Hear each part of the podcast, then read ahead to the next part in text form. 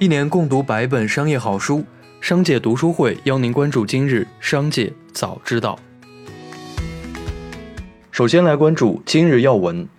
现行标准下，我国九千八百九十九万农村贫困人口全部脱贫，八百三十二个贫困县全部摘帽，十二点八万个贫困村全部出列，区域性整体贫困得到解决，完成了消除绝对贫困的艰巨任务。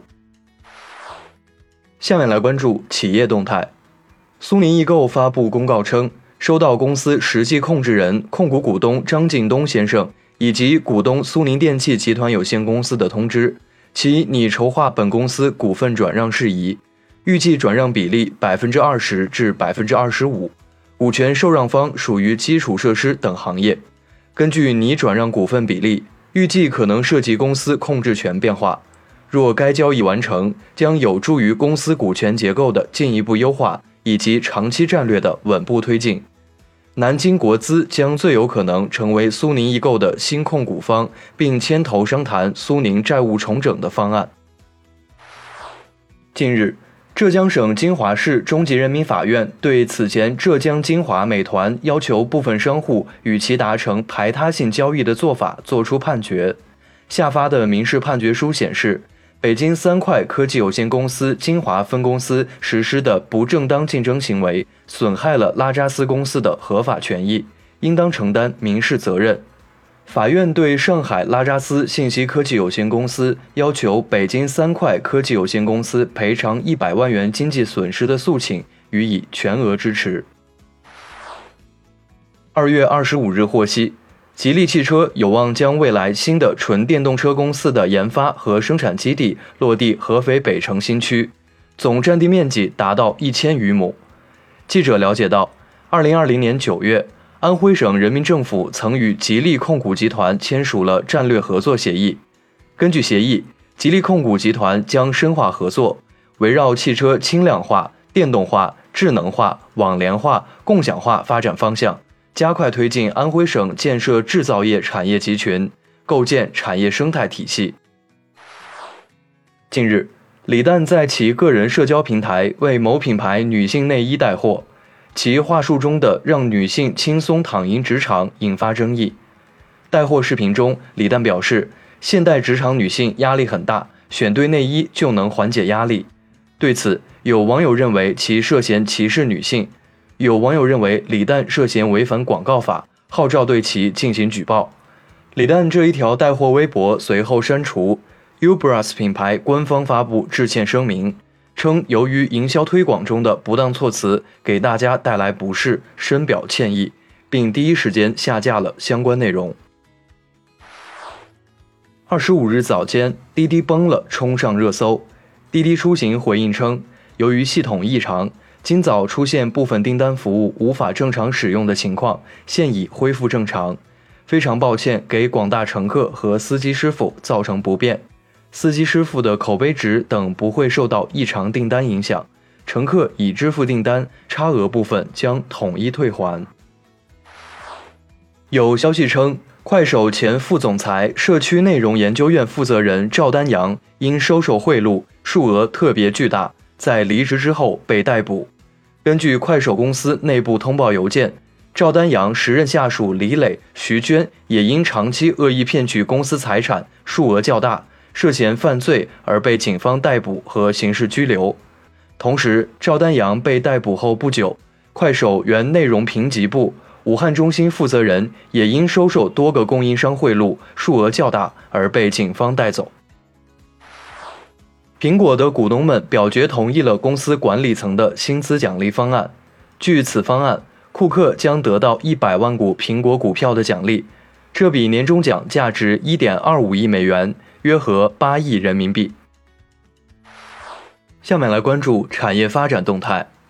市场人士预计，今年香港将有十余家中概股企业来港上市，集资规模有望达到一千亿港元。其中包括知名科技及新经济企业。新年伊始，B 站、百度、携程、腾讯音乐娱乐集团、唯品会和欢聚集团等多家中概股公司均开始启动在香港进行二次上市。港交所上市主管陈义婷二十四日在业绩会回应表示，去年已留意到有同股同权但非业务创新的中概股有意回港第二上市，也相信制度有放松空间，但并未透露具体咨询时间及内容。交通运输部对跳车事件进行回应，无论是传统道路货运物流企业。还是依托互联网信息化技术成长发展的新业态新模式，亦或是涉足到物流领域的电子商务平台，都应当牢牢坚守安全发展的底线，始终把维护和保障人民群众生命财产安全放在第一位，必须处置好安全与发展、守正与创新的关系，依法依规规范经营。现行最高十五天的带薪休假会增加吗？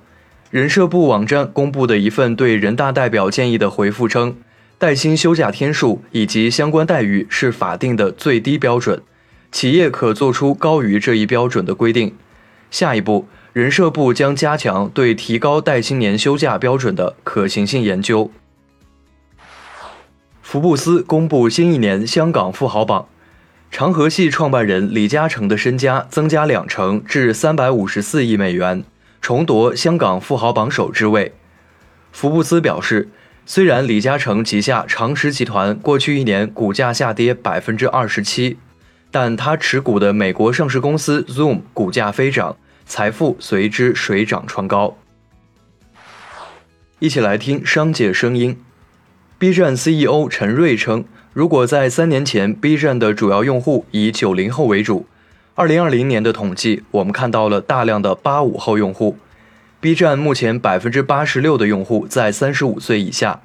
未来三年，也就是二零二三年内，B 站月活将达到四亿。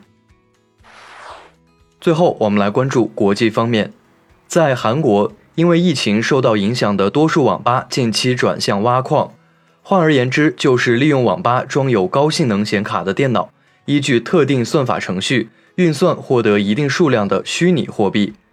如果一家网吧拥有两百台电脑，那么每天挖矿十五个小时，可获利至少一百万韩元左右，也就是五千八百元人民币。这样的利润远高于网吧平时的营业收益。据业界透露，目前韩国约有两成的网吧已转营挖矿。据报道，拜登将签署一项行政令。对美国关键产品供应链进行审查和评估，其中包括芯片、医疗设备、电动汽车电池和特殊矿物。相关联的四个部门将接受一百天的审查，以评估漏洞和需要改进的地方。当天的记者会上，拜登还向记者展示了一个芯片，称这样一个比邮票还小的部件中断了主要汽车工厂的生产。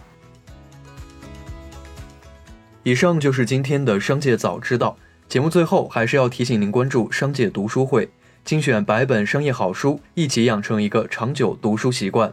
加入商界读书会，和我们一起用听的方式见证自己的成长。